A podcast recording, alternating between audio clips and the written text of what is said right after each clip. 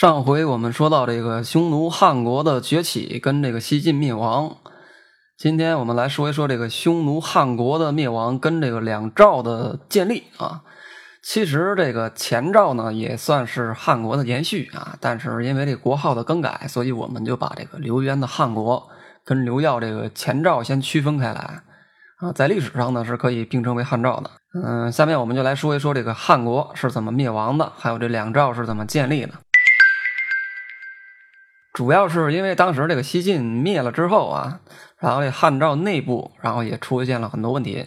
当时一边是这个刘耀啊，在长安跟这个西晋的残余势力打的这个风生水起的；另一边是这个石勒啊，也是这个叱咤风云。他以前那个老对手，就是之前把他打的那个呆头呆脑、口吐白沫的那个狗西，也被他给杀了啊。主要呢是因为这个，当时这个洛阳被攻破之后嘛。然后这个司马端啊，把这哥们给漏了。这司马端呢，他是这个司马炎的孙子啊，他爸是司马炎的第十四个儿子，叫司马峡啊。这哥们呢，也说不上使出来什么这个飞天遁地的什么一旁门左道吧，反正就逃出来了啊。然后逃出来之后呢，然后就这个连夜起飞啊，然后投奔了当时这个西晋的名将，也就是这个狗西的帐下啊。然后狗西呢，就把他立为这个皇太子。然后就是奔着这个东山再起嘛，但是这时候这狗西的势力已经大不如从前了啊，因为他之前跟这个王弥的小弟打了一架，而且这个运气不好，还打输了啊，所以他这战斗力一下子就回到解放前了。而且这狗西呢，被人打了一顿之后，好像把脑袋给打坏了啊，就整天开始这个神神叨叨的，开始这个怀疑人生了啊，天天喝酒泡妞，不能自拔。但是这事儿呢，很快就被这个石勒知道了啊，石勒就想报着那个一箭之仇嘛。他之前他不把石勒给打了嘛？这回石勒就打算趁着他喝醉的时候，好好再打他一顿，然后报个仇，出口气。于是呢，就在这公元三百一十一年九月，石勒就从许昌出兵突袭蒙城，然后这哥俩就干起来了。但是不一样的是呢，上次是石勒挨揍，这次换狗西了啊，因为这个狗西已经。不复当年了，已经不再是战斗暴龙兽了。但是这石勒呢，已经进化成钢铁加鲁鲁了，对吧？所以说我这究极体打你一个成熟期，不跟玩似的吗？于是这狗西很快就被打的这个鼻青脸肿，没有还手之力啊。但是这石勒打败他之后，并没有杀他，因为石勒比较爱财嘛，于是给他一个官儿啊，让他为自己这个效力，对吧？物尽其用，人尽其才嘛。但是没想到啊，没过几天，这哥们儿又密谋造反。然后我就被石头知道了，然后石头就说：“这个，那给你脸，你不要脸。”那我就只能把你送上西天了。于是呢，就把这口西啊给送上帝那儿去了。然后这西晋名将那个战斗暴龙兽狗西啊，就这样窝囊的离开了这个历史舞台。杀了狗西这事儿传出去之后呢，这个石勒的名气啊就变得越来越大嘛，声望也特别高。因为他杀的这个是西晋的名将嘛，对吧？遍观历史啊，绝大多数的名将之所以能够成为名将，就是因为他杀了在他之前的另一批名将啊，然后就成为名将了。所以这个名将的上位顺序可以说是。一杀到底啊，杀的越多越有名。石勒当时就是这样啊，他杀了当时最能打的这个狗西啊，自然也就被这个老百姓传的神乎其神了嘛。然后这汉昭皇帝刘聪听完之后，也对这个石勒是频频点赞啊，说那个什么你牛逼啊，你厉害啊，你特有面啊，给石勒夸的这个五体投地，然后吐出这个二两九脉啊，然后呢还给他封了一个这个征东大将军，领幽州牧等一大堆的这个官衔啊，非常有面子。但是这有人高兴，那就有人失落嘛，对吧？这个失落的神是谁呢？就是王弥啊，他打心眼里就没瞧得起过石勒啊。因为他觉得这石勒本来就是要饭的，而且还是一个杰人，还当过奴隶，跟自己这个官二代出身的完全没法比啊。但是石勒今天受的这个奖赏跟威望还比自己高，所以他自然就是特别嫉妒，然后特别不高兴嘛，所以就有情绪了嘛，然后就想把这个石勒给除掉。但是这哥们儿用的办法却特别搞笑啊，就像那句话说的啊，就是说我想让一个人毁灭之前，必先让其膨胀。王迷就是按照这个路子啊，于是王迷就写信给石勒。啊，信里没有别的内容啊，基本上就是替这个石勒吹牛逼啊，说什么石勒这个勇武过人啊，什么古今难见啊，什么的一大堆的这个溜须的话。但是石勒是何许人也？因为王弥写的这封信，石勒马上就察觉到，说这个王弥想要除掉他。因为这个石勒认为说这个王弥的地位比他还高，竟然能低声下气的在这溜须自己，那肯定是图谋不轨啊，对吧？很可能是想要杀了自己。后来事实证明，石勒猜的是对的，因为后来他抓到了一个这个王弥派出去的奸细，然后石勒呢就更加坚定了自己的这个想法。由此可见，石勒的智慧不是王弥这种瘪三儿能对抗的。石勒当时知道了王弥的想法，但是王弥不知道石勒知道自己的想法。所以这哥俩就开始了各种表演，然后你来我往的，你当会儿主演，我当会儿主演的，就这样。最后呢，在石勒办的这个鸿门宴上，把王弥给杀了。可悲的是呢，这个王弥去之前都没想到过，说这是鸿门宴，还以为请他吃烤全羊呢啊。结果稀里糊涂就去见上帝了。刘聪听说这事儿之后呢，就气着这个四肢抽搐嘛。就像之前说的，说这王弥是开国元勋嘛，跟刘聪他爹是一块起家的，而且以前还是好朋友。虽然这石勒也是，但是王弥这地位比石勒还高。一些，你居然随随便便就把他给砍了，还有王法吗？还有法律吗？眼里还有我这个皇帝吗？于是刘聪就特别愤怒，特别不高兴。但是他愤怒归愤怒啊，却能非常冷静的认清当时那个形势，所以呢，也不敢把石勒怎么样。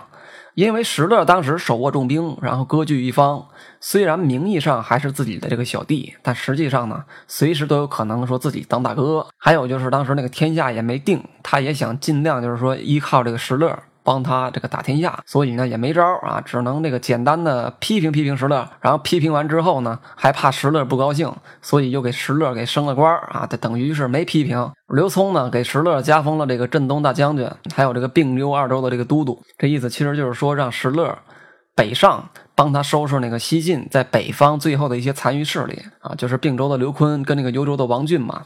但石勒呢，也并非等闲之辈啊，那怎么能看不出刘聪这点小心思呢？所以他并没有马上那么做，反而是在那个葛皮驻扎了下来。刚到葛皮的时候呢，他还收到了那个西晋的并州刺史刘坤，也就是之前把那个前赵开国皇帝刘渊打得神经衰弱那哥们儿啊，然后送给他的一份礼物。这礼物是什么呢？是石勒失散多年的母亲跟他的侄子石虎，也是也就是后来那个暴君啊。刘坤平白无故的把他的母亲跟侄子送过来干啥呢？因为他想让那个石勒投降啊，于是，在信里写了一大堆那种，就是说你投降之后就是能做大官能发大财，你家祖坟都冒青烟，然后我代表全国人民感谢你什么这种话啊。但是人家石勒根本不吃这一套，直接一个大字儿啊，滚！然后刘坤这个计谋失败之后，瞬间就就怀疑人生了嘛，对吧？因为大家想啊，你既然想招降的，你为什么不手里握着他的家人当人质呢？对吧？反而要先把这人质交出去之后，再让他投降，你这不相当于一开局就把自己这个大王给打出去了嘛，对吧？除非对方是弱智，否则你根本没机会赢。但是最后很显然，石勒不仅不是弱智，而且这个智商高达一百八，瞬间就让刘坤觉得自己需要做个脑电图了啊，特别有意思。不过这个石勒呢？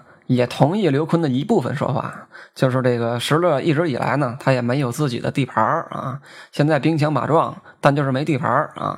于是呢，他决定去挑衅一下这个江南的那个琅琊王司马睿啊。这个司马睿呢，就是这个司马懿的孙子啊，世袭琅琊王啊。琅琊王也是这因为当地的那个地名而来。当时那个琅琊就是今天那个山东临沂啊。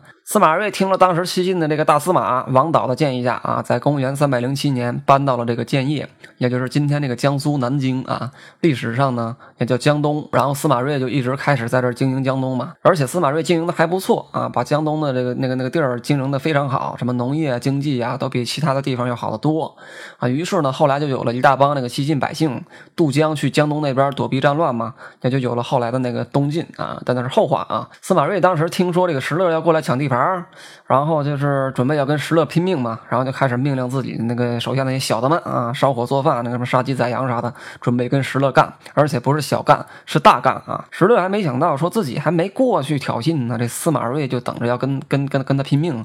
那还得了？再加上他当时刚到葛皮之后，一直下雨，下了三个多月的雨，他那部队基本上都是北方人，根本就适应不了南方那种潮湿的天气啊。所以说很多人就生病了，外加上那个粮草也供应不足，于是很多人都不想打仗了。很多人听到这儿可能觉得这个怎么能因为这个天气好坏然后就不打了呢？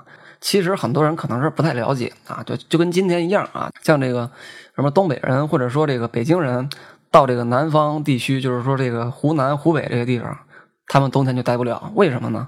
因为他们受不了那边的那个寒冷啊。很多人也许会纳闷说，怎么会寒冷呢？东北不是更冷吗？一直下雪，然后那个气温零下二十多度。但他们不了解，因为这个北方地区冬天虽然说是冷，但是冬天有自己的取暖方式。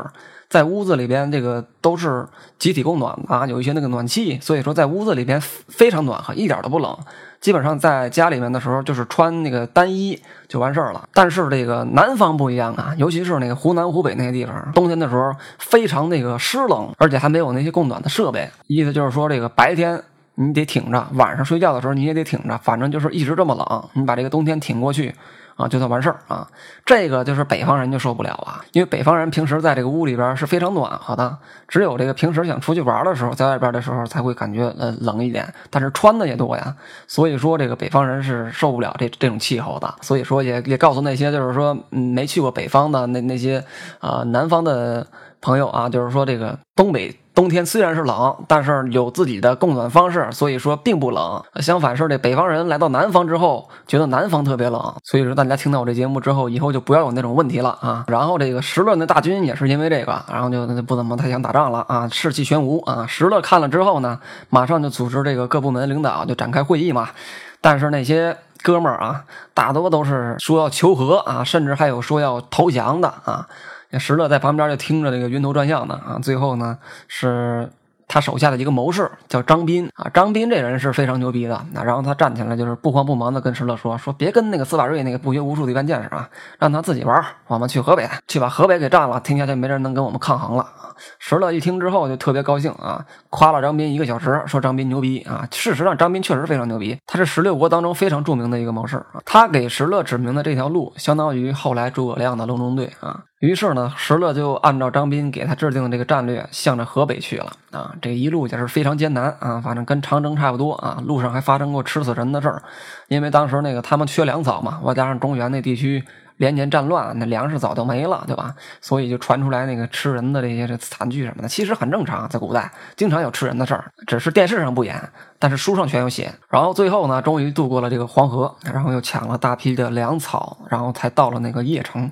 但是他并没有攻打邺城，反而是占据了那个襄国，也就是那个今天的河北邢台，是以前那个赵国的旧都，赵国的古都啊，呃，以相国为根据地啊，准备就是收拾幽州的那个王俊，还有并州的刘坤啊，这个呢也是张斌给他制定的计划。但是没想到啊，这个计划一开始就不太顺利啊，因为石勒呢，他首先是要打王俊，但是王俊这个大残，那手下还有一帮外援呢，就是那帮少数民族那帮哥们嘛。这石勒的军队在中原地区打仗是连战连胜啊，打汉人从来没输过，但是碰到这帮鲜卑人，这帮少数民族是打一场输一场，打一场输一场，把这帮士兵吓得都不敢正眼看鲜卑人啊。正在石勒头疼的时候，又是张斌这个哥们儿给他出了一个妙计啊。他说：“这帮鲜卑的哥们儿啊，虽然很能打，但是智慧不够啊。我只要用三分之一的智慧，就能把他们给收拾了啊！吹牛逼啊！但是结果还真是，他用计呢。”把这个鲜卑那帮哥们儿给引出来之后，然后抓住了他们那个首领，然后这事儿就轻而易举的就解决了啊！因为当时那个鲜卑的首领啊，是一个叫段墨呸的一个哥们儿，这哥们战斗力惊人啊，几乎相当于战神啊，就是说你怎么打也打不死啊！最后呢，实在没招，给俘虏了啊，就是给活捉了啊！然后，其余的鲜卑人一看这个战神都被给抓住了，那他们那个要么就投降，要么就跑啊。然后这石勒就很快就解决了这个麻烦啊。后来石勒还走了一把感情路线，把这个姓段那哥们儿给放了啊。这哥们儿本来以为自己是必死无疑了，那落到石勒手里那还有好，对吧？但是没想到石勒还把自己给放了。就这样啊，石勒通过打感情牌，把这个段氏鲜卑就拉到了自己的这一边啊。值得一提的是，这个鲜卑啊是有好几部啊。段氏鲜卑是当时鲜。碑的其中一部，以后我们会讲到其他的鲜卑啊。这鲜卑人都跟这石勒穿一条裤子了，那王浚基本上就等于啥也没有了嘛，对吧？战斗力瞬间就负五百，对吧？于是这石勒就四处扩张啊，占领了不少地盘啊。王浚看这石勒在自己的土地上抢自己的地盘，那就受不了了嘛，于是就想教训教训石勒啊，把他赶走。但是自己呢还没那个能力，于是他想别的办法，又想找这个鲜卑人啊。但是这回鲜卑人不干了，因为之前都被石勒打败了嘛，而且认石勒当干爹。了，那现在怎么能帮外人打自己干爹呢？对吧？所以说不能那么干啊！然后王俊一听这话之后，气得浑身发抖，然后就想出来一个特别阴险并且弱智的一个办法啊！他花钱呢贿赂了鲜卑人里边另一部鲜卑，叫拓跋部鲜卑啊。让那个拓跋部鲜卑去教训那个不听话的段氏鲜卑。但结果呢，是这个拓跋部鲜卑被揍了个鼻青脸肿，回来跟王俊说说打不过啊，说真打不过啊。王俊呢，马上就被气了个半死啊。但他这回呢，也彻底跟那个段氏鲜卑闹翻了。按理说，那个这个时候他跟段氏鲜卑也闹翻了，自己还干不过这个石勒啊。这个时候，只要是个正常人，就应该知道自己是很危险的。但是王俊不一样，这哥们儿非但不觉得这个有危机啊，反而心情特别好。为什么呢？因为他下面那些小的们啊，每天都在王俊旁边给王俊吹牛逼啊。说王俊就是怎么怎么牛啊，怎么怎么厉害，说比秦始皇、汉武帝都牛啊！这一开始王俊没当回事儿，但是你天天这么吹，那王俊就真把自己当回事儿了，对吧？所以王俊后来这转念一想啊，既然我打不过，那我就守呗，对吧？打不过我还守不过吗？于是，一想到能守住城，他心情就不压抑了，对吧？但是他这点心理活动全被张斌给知道了啊！于是张斌呢就给这石勒出了一个妙计，就是告诉石勒说。大降啊！于是呢，石乐就按照张斌说的，那就是天天开始装孙子了啊。然后很长一段时间，天天管王俊叫大哥啊，一天写好几封信，嗯，基本上都是这些那个问大哥，就是吃没吃早饭呢？吃没吃晚饭啊？比处对象那情侣什么的通信都频繁啊。刚开始，王俊这个大残。还不太信啊啊！觉得这个石勒可能是在忽悠他啊。但是后来呢，天天这么来那就不行了。后来就慢慢就信了啊。因为有一次，这个王俊派使者去石勒那个军营里面看看石勒的诚意啊。石勒呢就让王俊这使者看到了很多这个老弱残兵啊，然后想让这个使者认为说自己这个战斗力不足啊，外加上这个什么粮草殆尽呐，什么一大堆的情况，表现自己很弱，然后表现的非常诚恳。于是呢，王俊这回就真信了啊，而且信的是五体投地、空前绝后啊。谁敢说石勒骗他，立马斩。手都到这样了啊！石勒一听王俊对他竟然如此信任，高兴的连翻了三个跟头啊！大骂王俊是傻逼。后来就以给王俊送礼为名，带着军队进城把王俊给杀了。王俊这个大残，直到石勒杀他那一刻，才知道石勒一直把他当凯子，气得差点哭了。那但是没办法，哭也没用，还是得死啊！最后呢，王俊就被石勒轻而易举的给端了，也随之占领了王俊的地盘啊！收拾了王俊之后呢，下一个就是并州的刘琨了嘛。在石勒打刘坤之前呢，其实刘坤已经半死不活了啊！因为这哥们儿自从当年接了司马腾那个班啊，到了并州这么个地方，就没过过一天好日子啊！今天跟张三打，明天跟李四干啊！好不容易张三跟李四都走了，又来个王二麻子啊！所以刘坤一直也没消停过。在石勒讨伐他之前，他一直跟那个汉赵皇帝刘聪打，但也都是半斤八两，谁也打不过谁啊！正在这时候呢，石勒解决了王俊，正好抽出手来来收拾这个刘坤了嘛。刘坤听说之后就感觉特别害怕嘛。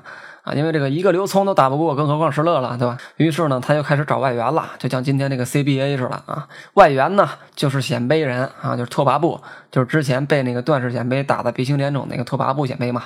啊，依靠鲜卑人这个帮助呢，刘琨又坚持了两年啊。但是没想到啊，在公元三百一十六年初，这帮鲜卑哥们儿自己跟自己打起来了啊，窝里反了啊。今天封一皇帝，明天来一单于啊，反正就是这个内乱不止啊。本来对刘琨来说这应该是坏事啊，但是没想到啊，却变成了好事儿。因为这帮哥们儿内乱的时候呢，刘坤的儿子以前一直在这个鲜卑当人质啊，但是这哥们儿这个人质当出了新高度啊，人质带着劫匪来投靠警察啊，特别牛逼，而且一次带了三万多的劫匪啊。刘坤一听这消息之后呢，就马上就特别高兴了嘛，一高兴那就得大意嘛，然后一大意那就得失荆州嘛，对吧？关羽是笨蛋，但刘坤你不是啊，你怎么能犯这种错误呢？但是结果啊都是一样的，然后被石勒跟张斌略施小计，就把这个刘坤打得大败啊，刘坤马上就。陷入了这个无家可归、无路可走的这个绝境嘛，对吧？幸亏这时候啊，占据北京的这个段匹敌收留了这个刘坤啊，然后刘坤呢才侥幸的活了下来啊。而且段匹敌这哥们儿特别敬重刘坤啊，还跟他结拜了，还说一定要跟他打倒叛军啊，复兴晋朝。于是呢，在公元三百一十七年，这个段匹敌跟刘坤就准备联合其他的段氏鲜卑啊，一起会合去打石勒啊。但是其中的这个段莫胚就不同意了，因为那个石勒是他刚认的干爹嘛，所以说他当然就不同意了，于是就没跟他一起去啊。段匹敌一看那大家都没拿自己当回事儿，也不听他的，最后只能那个撤军了啊。然后没过多久，这个段匹敌跟刘坤的内部就发生了矛盾啊。原因呢，就是有一些小人嘛，对这个段匹敌说：“说这个拥戴刘坤的人越来越多啊，他这个权力越来越少。”于是这个刚跟刘坤结拜没多久的拜把子兄弟啊，就准备对这个刘坤动手了啊。然后在这公元三百一十八年五月啊，刘坤就被段匹敌下令给杀了啊。这就是结拜兄弟干的事儿啊，还不如不结拜呢，那样杀了也好听，对吧？于是这个一代才子刘坤就这样离开了历史舞台，也离开了我们这个节目啊。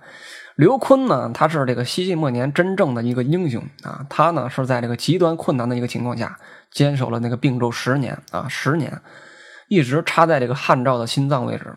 他知道自己坚持不了多久，但他还一直在坚持，就是明知不可为而为之，这就是真正的英雄所具备的精神。但是无奈啊，就这么死了。刘坤一死呢，整个北方大地上就只剩下一个人还在继续抵抗匈奴跟汉赵了啊。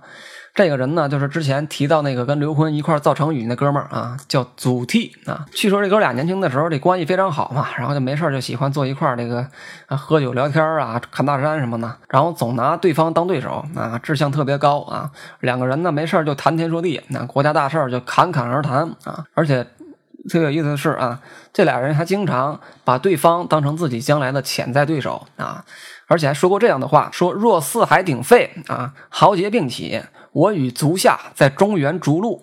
希望你能退避三舍，这话搁今天一看，那不就是装逼吗？对吧？那你不就是意淫吗？对吧？两两个人互相给对方吹牛逼，而且吹的还跟真事儿似的，对吧？就好像在二十一世纪的这个今天，对吧？非得有俩哥们儿说，我要是回古代，我最次也得是个将军，对吧？将来咱俩在战场上碰见的时候，你让着我点啊！你这是纸上谈兵啊，对吧？你这胡思乱想，谁不会啊？对不对？我还说我见过嫦娥呢，你信吗？你不信呢，对吧？所以说这段记载，我觉得特别有意思啊！看完之后把我乐够呛啊，特别好玩啊啊！祖逖这哥们儿跟刘坤不同啊。刘坤是偏文，祖逖是偏武的啊。前半生基本上也都是一样啊，都是不不得志啊。后来这个洛阳被攻破之后呢，祖逖就跟着这个难民跑到了江南嘛。然后后来又跟当时那个晋元帝司马睿，那就是请兵说出来收复河山啊。但是人家那个晋元帝根本就没拿这哥们儿当回事儿啊。但是也不能太驳他面子，他非要去送死，那我也不能不让他去呀，对吧？于是，于是就给祖逖派了一千来人啊，吃的喝的全部自理，甚至连刀枪剑戟啊，什么斧钺钩叉什么的兵器啥都没有啊。那你没吃没喝没武器，你这仗怎么打呀？晋元帝明显是想让祖逖知难而退。但是祖逖这哥们儿呢，那偏偏不信这个邪，啊，非得干出点业绩不可啊。于是呢，就把自己的这个家产给卖了，然后招兵买马呀，整一些武器装备。反正也没有多少人啊，然后就渡江去了北方啊。在渡江当中，非常有意思一事儿啊。这哥们在渡江的时候，然后这个在船上坐着嘛，然后看到两边那个江水啊就是有感而发，然后又造出来一个成语，叫这个积习中流啊啊。主要是因为他当时看着两边那个江水，然后这个情不自禁呢，就是说用这个船桨猛击水面啊，然后又发了个毒誓，说如果不能扫清中原，光复成功，就像大江之水一样有去无回啊。后来这事儿就被说成了成语典故，叫积极中流，那特别有。意思其实有时候我觉得这古代一些成语特别奇怪，那听起来感觉这个意义非凡，但实际上一点鸟用都没有啊。就积极中流这个成语典故来说，这明显就是形式主义嘛，对吧？也就是装十三嘛，对吧？你那说谁不会说呀，对吧？我吃口黄瓜我还有感而发呢，对吧？说我将来一定能够成为一个蔬菜大棚种植高手，对吧？那你这不就是信口开河吗？所以有些时候我觉得这个古代一些成语啊，使用的这个场景并不多，而且也没有太多的这个实用性意义啊。要是只当故事听，那我还不如听会儿三国呢，对吧？然后啊，祖逖这哥们儿就渡江北去，结果呢，真像他说的那样啊，一去不返了。这可想而知了啊！因为凭他还解决不了这个事儿啊，所以呢，他最后也就实现了他的诺言啊。与祖逖同时期在北方继续坚持抗战的还有两个人啊，一个叫邵旭，另一个叫李据啊。这俩哥们儿呢，基本上都是相当于这个民间武装啊，就是跟那个二战时期那个东北抗日联军这种差不多啊。但是最后呢，这俩哥们儿还打了几场大胜仗啊，主要就是这个李据偷袭汉赵。然后夺回了晋朝的那个首都洛阳。后来刘聪派兵去剿灭李据啊，然后又被这个李据给打得大败。然后这个李据就闻名天下了嘛，一下就成了那个名将啊。当时这个晋元帝司马睿啊，听说了之后就封了这个李据为这个安西大将军啊，这名啊多牛逼，一听就会写。当时这司马睿呢，就是东晋的开国皇帝嘛，就史称这个晋元帝啊。东晋就是在他手上建立的。当时整个国家的那个形势是南方是东晋啊，北方呢绝大部分地区是这个匈奴汉国的地盘然后只有像那个祖逖、李据还有邵绪他们这几个这个民间武装啊，像几条小鱼儿似的在这游来游去啊。西南地区呢是这个巴蜀的氐人李雄建立的这个成汉啊，之前有讲过。西北地区呢就是这个凉州刺史张实，名义上虽然是这个晋朝的一个州啊，但实际上呢却已经独立了。不过这个凉州啊，这个这个地方在这个张家的治理下。一直都是平安无事的啊，没有战火，所以还算是经营的比较不错的啊。所以当时的这个中原大地上可以算得上是这个四国并立啊，分别是这个江南的东晋、华北的这个匈奴汉国、西南的这个成汉和西北的前凉啊。这四国里边，这个地盘最大、实力最强、兄弟最多的就是刘聪的这个匈奴王朝啊，他也是最有希望，就是说统一全国的啊。但是呢。这个希望归希望啊，他要是统一全国了，咱们还怎么往下谈呢？对吧？电视剧还怎么拍呀？书还怎么写呀？对吧？也就没有后来十六国的历史了，顶多也就是四国了。所以他最后还是没能统一的，因为没过多久啊，这个汉赵的内部就产生了分裂。主要来说，就是刘聪这哥们儿啊，有一个特别大的毛病那，就是好色啊。这一点在他刚当上皇帝的时候，那就表现出来了，而且表现的是淋漓尽致啊。原来刘渊的那个皇后，也就是刘聪的后妈单太后，那是个顶级美女，史称姿色绝丽啊。当然我没见过，但肯定是个大美女，要不然不能让刘聪这个一国之君一定要收为己有啊，对吧？后来呢，他还把单太后的这个儿子啊刘毅。立为了皇太帝啊，但是刘毅呢却非常不耻啊，说自己这个四哥啊跟自己这个母亲这种乱伦的行为，以至于呢他每次只要一看见刘聪，就仿佛听见有人在指着他鼻子骂他一样啊，非常难受啊。于是他就想报复刘聪，但是刘聪是皇上，他又没办法，所以呢就把气撒在自己的母亲身上啊，就是经常嘲讽这个单太后啊。最后呢，这个单太后由于实在受不了这个嘲讽这个侮辱，然后很快就死了啊。这事儿搁今天来看，其实也不怪刘毅，也不怪单太后，要怪就怪刘渊那哥们儿啊，死的太早了，然后还娶了那么漂亮的一个老婆，最后便宜自己儿子了啊。然后单太后死了之后，很长的一段时间里，刘聪把这个主要精力都放在了这个国事上啊，加上那几年在他的指挥下，那个地盘一直扩大啊，差不多席卷了整个北方，然后这刘聪呢也变得特别高兴啊。然后呢，也正是在这个时候啊，刘聪的皇后啊呼延氏去世了啊。呼延家跟这个刘家啊是世代通婚，呼延家那个家族势力特别庞大啊，因此这呼延氏活着的时候，这个刘聪还不太敢放肆，但是他一死呢，刘聪就开始肆无忌惮了啊。呼延皇后死的当月啊，这刘聪就一口气封了两个昭仪，一个贵妃，两位夫人啊。后来又听说这个大臣刘英有两个女儿长得特别漂亮，又又给收了啊。然后没过多久，他去这个刘英家里串门去溜达啊，又发现刘英还有四个孙女长得更漂亮啊，于是又把这刘英的四个孙女也都给收了，封为贵人。于是呢，就有了这个姑姑跟侄女六个人共同拥有一个老公，父子两代是连襟。这种千古奇闻啊，这应该拍成电视剧啊，这肯定特别有意思。刘聪有了这六个贵妃之后呢，就开始变成了一个宅男嘛，就很少出宫啊。当然，他这肯定不是宅在家里看书就对了，对吧？一直都是这个沉迷在女色当中啊，无法自拔。直到后来这个刘皇后死了之后，刘聪就更加无耻了啊，基本上属于就是说我是皇上，我怕谁那种心理啊，基本上啥都不怕了啊。因为原来那个刘皇后活着的时候，她多少还有点忌惮啊。后来那个刘皇后也死了，她就一点忌惮都没有了。据那个《晋书·列女传》记载啊，刘皇后是一个深明大义的一个贤良的皇后，所以她一死呢，这个刘聪就更加骄奢淫逸了。刘皇后死后，这个刘聪就开始到处选拔美女啊，所有带姿色的美女全被他弄进宫里了，他就表现得更像一个宅男了啊。但是这个花多了就要争艳啊，女人多了就要争宠，对吧？你把这么多美女弄进来，外加上这皇后刚死，他们这些人就开始这互相的都想当皇后嘛，对吧？于是呢，就都各施其法的让那个刘聪封自己当皇后啊。刘聪就特别烦恼嘛，就不知道怎么解决这事儿啊。最后啊，终于想出来一个空前绝后的一个办法，那史无前例啊，就是他分别立了三个皇后，那分别是上皇后、左皇后还有右皇后啊，非常有创意啊。除此之外，还有七位虽然说没有皇后的头衔，但有着跟皇后同样权力的隐形皇后。意思就是说，这七个人啊，有着跟那三个皇后一样大的权利，就是说谁也别想管着谁，都平等啊。大家可想而知啊，这刘聪是多么有创意的一个人。而且由此可见，他是一个优柔寡断的人啊，因为连一个说了算的老婆都找不出来，对吧？弄得后宫人人平等，这多扯淡！这段历史有拍过电视剧啊，我记得好像是香港拍的，具体叫什么名我忘了，反正是一部挺老的一个片子啊。刘聪这个整天在家里这个骄奢淫逸，对吧？时间长了那就会耽误国家大事嘛，对吧？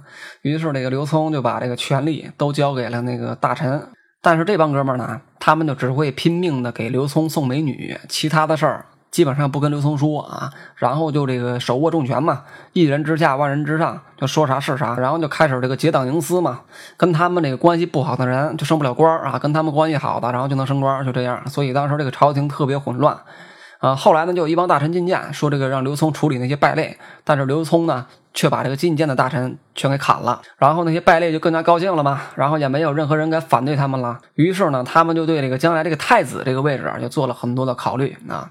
当时那个太子是刘义嘛，就是之前那个单太后的儿子。刘聪本来就不想立他，因为他是刘聪的弟弟嘛，也不是刘聪的儿子。再加上那单太后早死了。他早就想把刘毅给废了，立自己的儿子刘灿。最后可想而知啊，这个刘毅被刘灿跟一帮这个奸臣就给陷害，然后最后给杀了啊。之后没多久，这个刘聪这个宅男就病倒了。具体原因呢，我估计应该是累了。那因为他那个后宫美女太多了，对吧？搁谁谁都没招啊。在他死之前呢，他想叫外边那两名大将刘耀还有石勒，就是回来辅佐他这个儿子刘灿嘛。但是那俩哥们儿果断拒绝，那因为他们在外边混得风生水起的，对吧？何苦交出兵权回去听你使唤呢？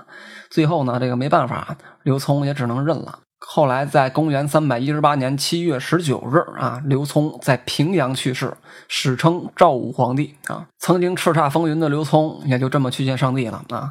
刘聪死后呢，就是这个刘灿继位嘛。刘灿这哥们儿比他爹刘聪更牛逼，好色程度也比他爹更严重啊。刘聪留下的那几个年轻的皇太后啊，基本上都被刘灿给照单全收了啊。然后就天天跟那些他得叫妈的太后们在宫里乱伦啊，不去上朝啊，然后把这些国家大事都交给了那个晋准。靳准这哥们儿呢，就是一个典型的一个野心家啊。他呢，为了权力不择手段，无所不用其极。他的办法就是舍不得孩子套不着狼啊，舍不得。女儿得不到天下啊！他因为自己的女儿做了刘聪的皇后而发迹，后来又因为自己的女儿继续得到刘灿的宠幸而受重用，所以可想而知，他这女儿也并非等闲之辈，应该也是有两下子，像什么狐仙啊，什么什么什么妖怪啊，这这会会使用一些什么魅惑之术啊。晋准这哥们儿呢，让他女儿就天天给这刘灿。吹这个枕边风啊，让头脑简单的这个刘灿杀了当时那个太宰刘景跟那个大司马刘季等一帮那个重臣啊，然后这个晋准呢就开始一手遮天了嘛，就说啥是啥了。最后呢，在这个公元三百一十八年八月。这个晋准发动政变，率军进了皇宫，把皇上刘灿给杀了，然后刘氏宗族全部处死，连死了的刘聪也没能幸免啊！把他那尸体从土里挖出来，斩成两段啊，非常残忍啊！连死了都不放过。之后呢，这个晋准就自立为这个汉天王，但是这哥们儿有点狂妄自大，自以为是啊，不知道自己是几斤几两。说白了就是这个十三装大了啊，因为他只是控制了朝廷，但是那个兵基本上都在外边，军队基本上都在这个石勒跟刘耀这俩哥们儿手里呢。他手里那点兵啥也不够干呢，所以后来这个消息很快就传到了刘耀的耳朵里，然后刘耀呢就准备出兵去收拾这个晋准。然后在这个去的路上，还碰到了这个一个熟人，就是这个呼延晏啊。然后就告诉他说，他全家都被晋准那个败类给杀了啊。然后这个刘耀呢，就在中途登基，号称是汉国的第五任皇帝。刘耀呢是刘渊的侄子，那他来做皇帝，自然也没有什么人来反对啊。因为当时那个刘氏族人基本上都被杀光了，刘耀手里有兵，还有血统，自然也就是他做皇帝了。但是正在他快要到平阳的时候呢，他突然看见一熟人啊。这熟人是谁呢？是石勒啊。石勒早就到了平阳啊，跟晋准早都干起来了。石勒那几年一直在那个河北发展，然后发展的兵强马壮的。一听到发生这种事儿，马上就想过来秦王，顺带扩充地盘嘛。他到了之后，很快就把那个平阳的外城给打下来了。然后晋准看到石勒这么猛，然后就吓坏了，然后就马上写信说要请和。但是石勒呢，反而把这个信送到了刘耀那块儿。刘耀就用计告诉使者说，说让那个晋准投降，说肯定不杀他，还给他这个大官做啊。晋准是何许人也？带兵打仗他不行，阴谋诡计他最懂嘛，对不对？一下就知道这个刘耀心里想的是啥了，所以根本就没当回事儿啊。但是他不这么想，不代表别人也不这么想。他有两个废物弟弟啊，一个叫晋明，一个叫晋康啊，认为刘耀说的是真的。于是这哥俩联手发起了兵变，把晋准给杀了，然后派人把晋准的人头跟传国玉玺给刘耀送过去了，然后接着就投降了。刘耀一听乐坏了。不仅晋准死了，还有这个玉玺在手，所以特别高兴。然后马上又把这个晋明跟晋康这俩废物点心给宰了。之所所以说他们是废物，是因为这个你大哥都把人家全家给杀了，现在你们俩把你大哥杀了之后，告诉人家说这事儿没发生，这怎么可能呢？对吧？你自己小儿麻痹，你也别当别人是试管婴儿啊。所以说最后就落到那么个下场啊，自作自受啊。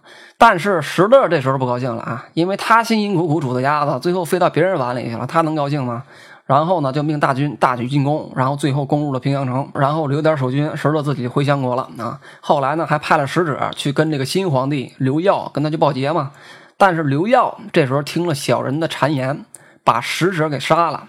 因为他不相信石勒，但是你不相信，你也不能把使者给杀了呀，对吧？那就相当于你正式宣战嘛，对吧？石勒知道之后，然后就特别愤怒，连骂了一百多声 fuck。他说他们刘家那个家业都是我打下来的，现在还反过来算计我。于是呢，就开始正式跟刘耀决裂，不跟他玩了啊。与此同时呢，刘耀把匈奴汉国的国号改为赵啊，定都长安，史称前赵。刘耀跟刘渊不同的是，他是一个比较极端的一个匈奴民族主义者。他认为自己是堂堂正正的这个冒顿单于之后，根本就不屑于说借着汉朝这个壳上市。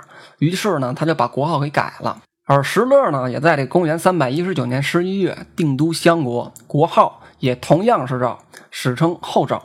从此呢，这个北方就出现了两个赵国。前赵的地盘主要是在那个关陇一带，后赵呢，则是涵盖了洛阳以东的大部分地区。北方呢，也从之前匈奴、汉国的一家独大，分裂成了这个两赵割据的局面。但是在刚开始的几年，这两赵之间其实并没有什么冲突啊，主要是因为他们都要这个休养生息嘛，就是解决自己内部的事儿啊，所以刚开始这俩哥们儿也没开始打啊，而是后来都养好了之后才开始打的。但那就是我们下一期要讲的事儿了啊，下期我们主要讲一讲这个两赵争雄，还有这个前燕慕容鲜卑的崛起啊，非常非常精彩。今天我们就先讲到这儿啊，下期再见。